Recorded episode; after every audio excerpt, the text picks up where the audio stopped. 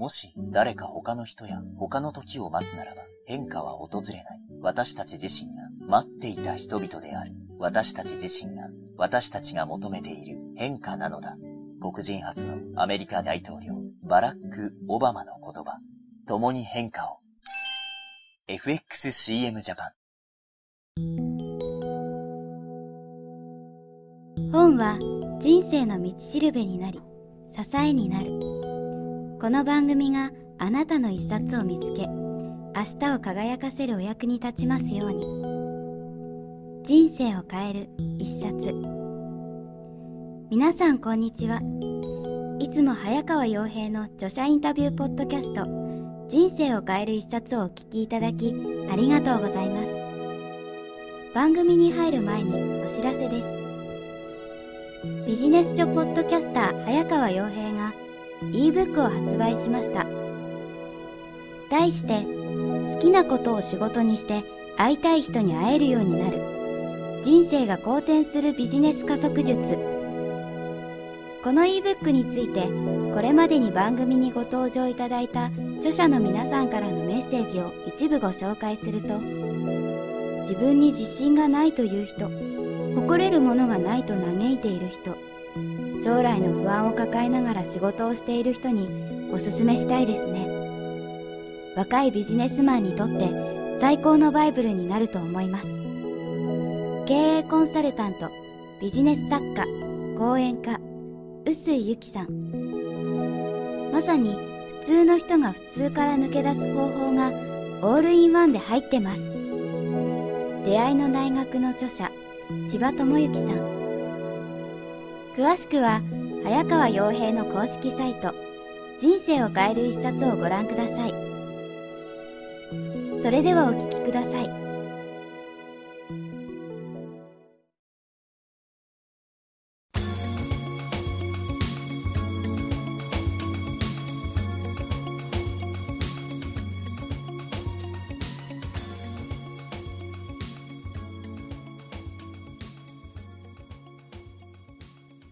えー皆さん、こんにちは。今日は換気出版から発売中の戦わない経営、えー著者の浜口貴則さんをお迎えしてお話を伺います。浜口さんよろしくお願いします。よろしくお願いします。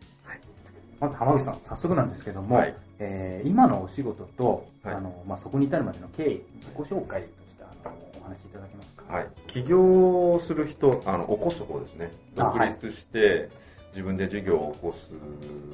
起こしていくような人たちを、あの、お手伝いする仕事をいろいろやってまして、はい。で、僕自身は、その自分で独立する前は、えっ、と、会計事務所にいて、はい。で、そこで、あのたくさんの社長、中小企業のえ小さな会社のあの社長たちのご相談に乗るという仕事をしていたんですね。で、その中で、まあ、起業家とか社長っていう存在は本当に面白い人たちだなと、はいあの、お付き合いしていく中で思って、やっぱりこういう人たちを日本でたくさんこう増やさないといけないし、で、そういう人たちと一緒に仕事がしていきたいっていうのを思いもあって、はい。まあ、それで日本の開業率を10%に引き上げますっていうそのもっと起業していく人が増えて、はい。でそういう起業する起業家がもうちょっと世の中から尊敬されるというかやっぱりなんかちょっと起業家っていうとどっかで悪いことしてるみたいなふうに思われる風潮もあったので、まあ、そういう世の中にしたいなということで起業する人のお手伝いをいろいろな形でやっています。今回の、えーこの戦わない系、えーまたあのタイトルもキャッチーなタイトルなんですけども、はい。あのそもそもこの本書を書い。た、まあはいきっかけというか理由はい。と、えーまあ、どんな人に読んでもらいたいかっていうのをはい教えてください。はい、あのもともとこれは出版するつもりではなくてですねあの10周年我々が事業をええ始めて10年経った時に何かこうやっぱりその10年も事業を継続できたのはやっぱり誰かから手伝ってもらったりとか応援してもらったせいでもありますし、はい。もちろんお客さんにこう支持されたっていうのもあるんですけどでそういう感謝の気持ちを何かで返したいなっていうふうな思っていてでよく10周年パーティーとかなんかやったりするじゃないですか、で僕らも月並みにそんなこと考えてたんですけどもあと何か記念のものを作ってプレゼントするとか。ででもいろいろ考えていくとその10年で我々が経験したこととか、はい。で本当何千人という起業家とお会いしてきて気づいたこととか、はい。結結局それが一番自分たちにとって資産であったり宝物なので、えそれを文書にまとめてプレゼントしたら一番喜ばれるんじゃないかなと思ったんですよね。でその前身がちょっとさっき見ててはい。出てきたこの本なんですけどその時に書いた本をプレゼントして、はい。でその我々がお世話になった人たちの友達だったらプレゼントしますよって言って言っていたらどんどんどんどんそれが広がっていってですね。で何回も何回も自分たちで増刷して、はい。でやってたら出版社さんから声がかその時本当不思議なことなんですけど3社ぐらいから同時にほぼ同時にえあの声がかかって、でたまたまあの関係があった出版社さんから出版させていただくことになったんです。ですからもともとそういうターゲットとか決めてたわけじゃなくてお世話になった人に自分たちが得たことをとにかく還元しようっていうか、そういう思いで書いたのであのものすごく戦わない経営という経営の本っぽいんですけど、え人生のことを書いてたりとか、結構広いことをうん書いてあるので、割と誰が読んでもそれなりにこう気づくこととかあるんじゃないかなと思います。あはい。ありがとうございますあの、はい。この想定もこのプレゼントのような感じでリボンがしてあって本当になんか素晴らしい。人にプレゼントするのが一番いい。それもこの白い本にこのリボンをかけてプレゼントしてたんで、ああなそれをるほど。そのまま生かしてもらったんです。あそうなんですね。はい、それをしその時の写真を撮って。あの今このポッドキャストをお聞きの皆さんちょっとわからないかもしれないんですが今浜口さんからですねこの本の元になった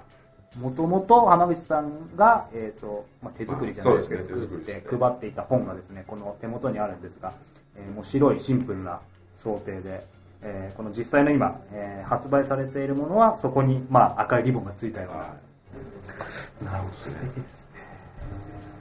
はい、本書の、まあ、今中身も少し伺ったんですけども、はい。あの僕がちょっと拝見してですね今のその一つ一つの、まあ、経営だけじゃないかもしれないですけど、あのはい。まあ、あの仕事をする上で大切な、まあ、マインド的な部分とあと、まあ、実践的なポジショニングマップに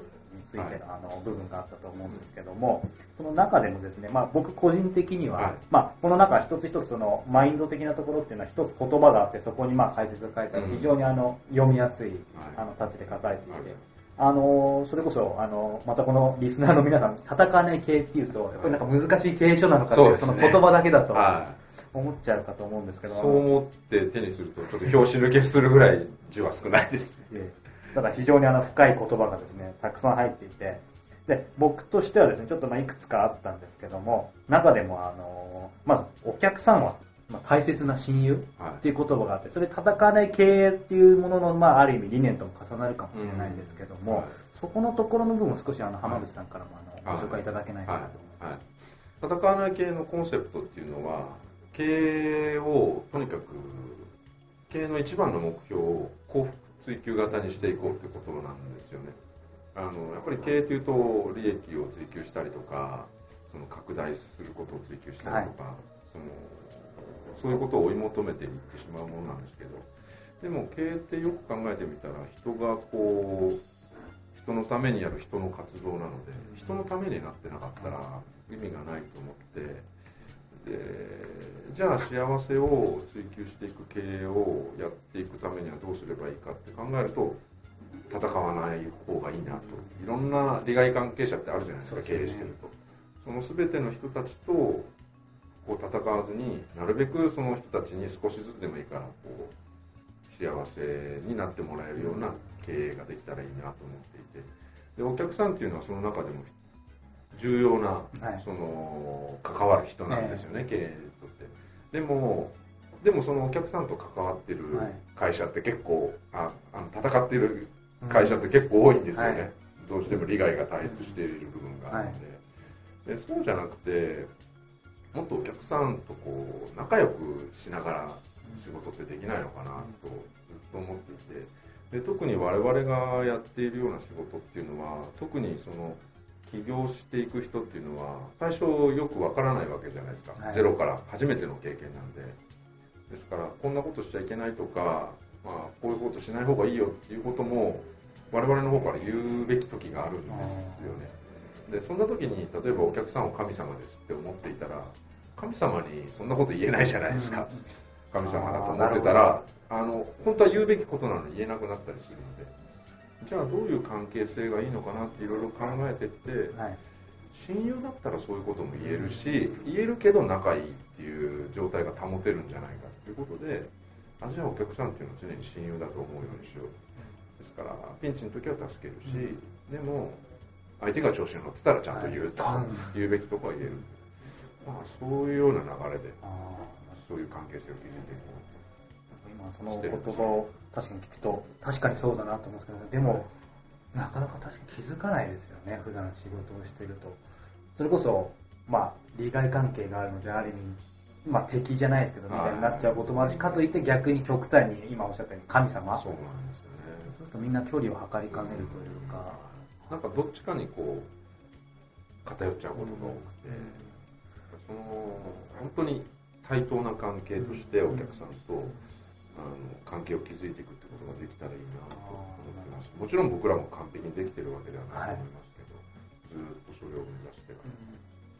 それがまあその戦わない系にもつながってあの多分パートナーとかに対しても、そうですね。まあ、ある意味そういうことだと思うんですけども、はいあの非常に素晴らしいあのやっぱりお考えだと思うんですけど、はいあのちょっと意地悪なすみません質問かもしれないですけど、そうは言ってもその浜口さんもなんかお若い時は、はい。なんかその戦う系みたいなことをしてたとか、うん。あとこうやってお会いすると、はい。なんかあのいい意味ではい。全くギラギラしてないなっていう感じがするんですけど、そこら辺っていうのはなんか昔失敗をしたとか何かきっかけで変わったとかってあるんです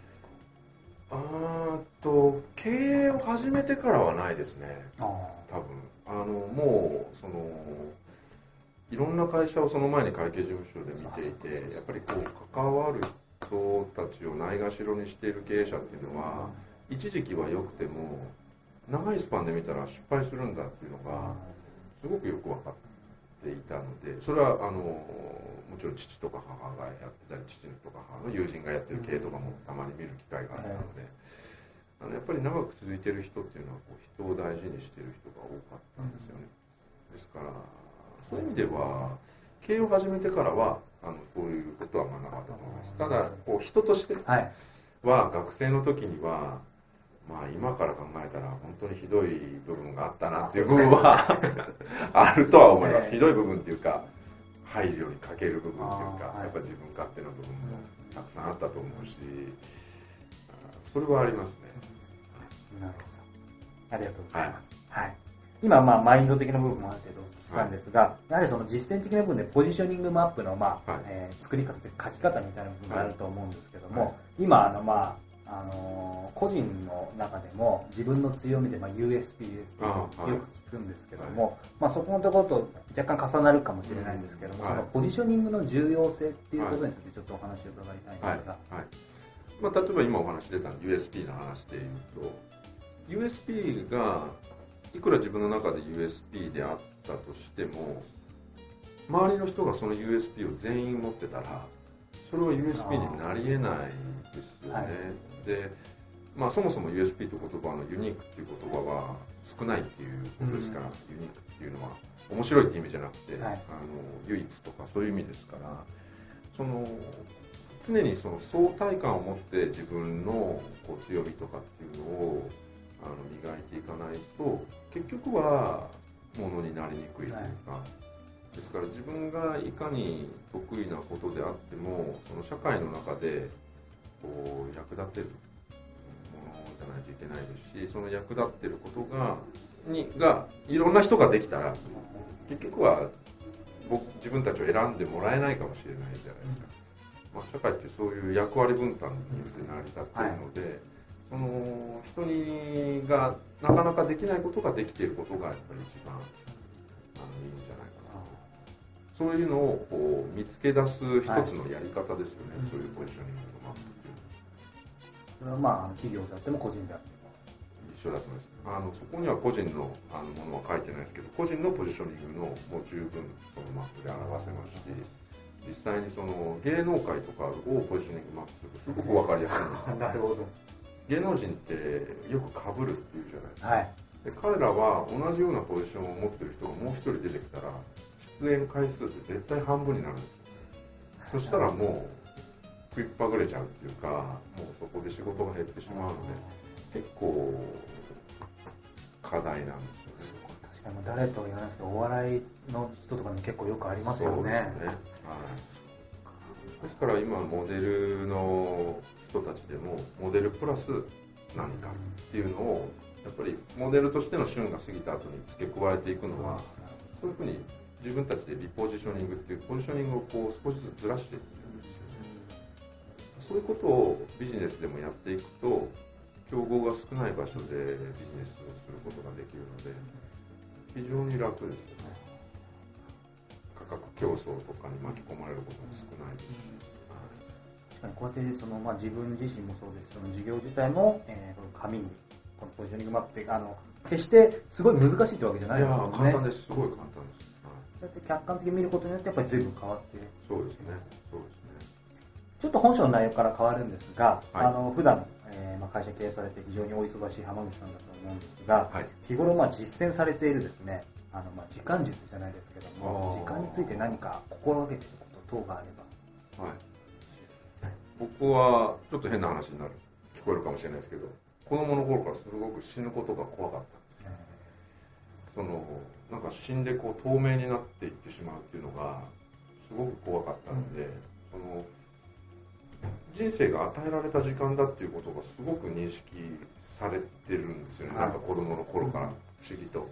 いつか終わりがあるっていうふうに思っているのでまずそうやって考えるとあの死ぬまでに後悔したくないじゃないですか、ですからそういういろんなことが多分行動できて多分一生このまま生き続けるなんて思ってるとできなかったことっていっぱいあるんですよね。思い切って、はい。例えば僕も無理して留学したりしたんですけどその時もやっぱり永遠に続くって思ってたらじ時間が無限だと思っていたら、多分できなかったんですよね。有限だと思って今しかないと思ったからやれたことがあるので、まず時間に対しての有限性時間の有限性とその一回性というかもう一回しかないっていうことをすごく意識をずっとしてます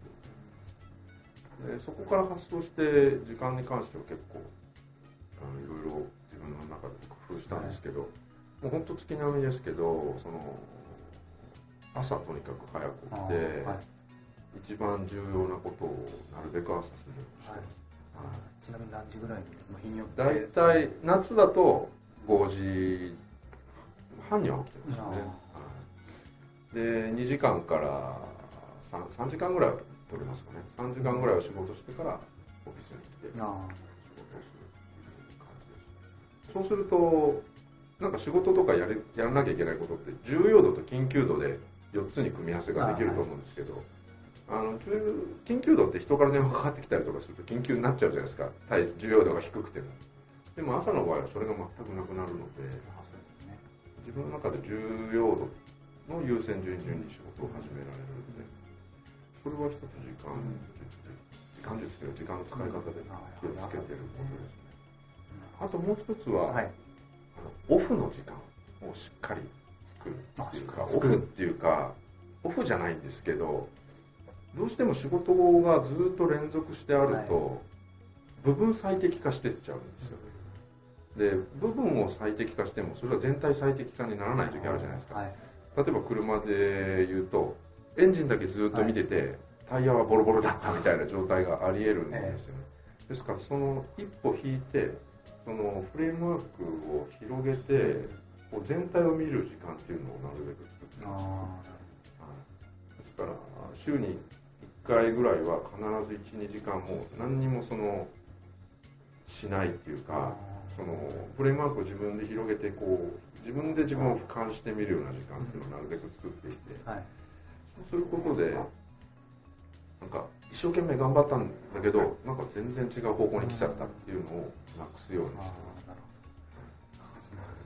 す朝の時間と全体を俯瞰する時間、はまあ、今回のこの、えー、い系の他にも何冊も本書かれてて非常にまあ本自体もあのさんいっぱい読まれてるとは思うんですけども、はい。あの今までのまあ読まれた本の中で、はいえー人生に大きな影響を与えた一冊があればはい。一冊って結構みんな困るんですよ。あー一冊って言われると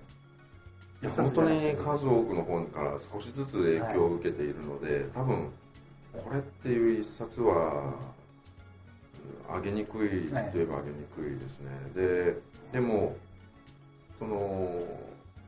本当に僕の中で正直に言うとその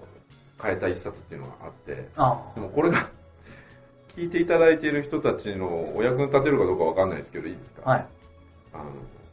星新一さんっていうショートショートを書いている、はいはい、人がいるんですけどその人の「ようこそ地球さん」っていう本があって、地球さん。はい。まあ、まあそれでなくても星新一さんのそのショートショートシリーズっていうのは、はい。僕は中学生の時に読み始めたんですけどそのそれまで僕は本を読む習慣っていうのが全くなかったんです。で感想文とか本当嫌だなと思っていて。でもその本がすごく読みやすくてで非常に面白くて短くて面白くてあので示唆に飛んでるんですよね。いろんなその問題提起とかもしていて。でそれで一気にはまってそこからこう活字を読む習慣というか本を読む習慣ができたんですよ、で本当本を読むことってすごく役に立つなと、あの思っているので僕が多分そこで習慣ができなかったら多分今僕が例えば得ているものとか、はい。今の状態で多分作り出せなかったと思うので、まあその習慣を生んでくれた大きなきっかけはその本だったのでそれが多分影響という意味では一番影響を与えてましたね、はい、その始まりとなったとうなるほどはい、もう一つお聞きしたかったんですが、はい。えーまあ、この戦わない。系も本当に素晴らしい。名言が散りばめられてい。るんですけどもあの浜口さんの、まあ、座右の銘じゃないですか。好きな言葉があれば教えてください、あのそれも本当あのポッと自分の中で出てきた言葉なんで誰かの言葉ではないんですけど、はい。あの雪が降っても自分の責任っていうあこうとにかく自分の人生で起こることとかあの身の回りで起こることは全部自分の責任だと考えようと、うん。そうやって考えてる方が、まあ、ある意味気楽ですしでそうやって考えると何か失敗した時に言い訳せずにいろんな改善策とかも考えられるようになるので、それが一番自分の中では常に考えてることですね。雪が降っても自分の責任これはもう浜口さんのオリジナルなんですね。そうですね。自分が経験して、はい。その雪が降っている中でほっとああもうそういうふうに考えようと思った最後になんですが、今回のこの「戦わない系」ということで、えーこの番組を聞いたリスナー読んでみたいという人もあの出てくると思うんですが、はい。えーそういう人たちに向けてですね何かメッセージをいただければと思います、こう仕事とか経営とかその自分の人生とか幸せのこととか自分らしさとかっていうのは普段こう皆さんバラバラに考えてると思うんですけれども、はい。それをこうつなげて考えていくとあのなんか見えてくるものがあると思うんですよね。でこの本って多分それをつなげるような本なので例えば仕事と自分の幸せとかっていうのはなんか全然別のように考えてる人もいるじゃない。でもそれはあの共存してるっていうかどっかでつながったりするので、あのそういうものをこうつなげるようなあの本だと思ってあのそういう意味では経営っていうはついてますけどあの俯瞰してそういうものを見るにはいい材料なんじゃないかなと思います。ありがとうございます、はい。えー今日は換気出版から発売中の「戦わない系」著者の浜口貴則さんをお迎えしてお話を伺いました。浜口さんどうもありがとうございました。はい、ありがとうございました。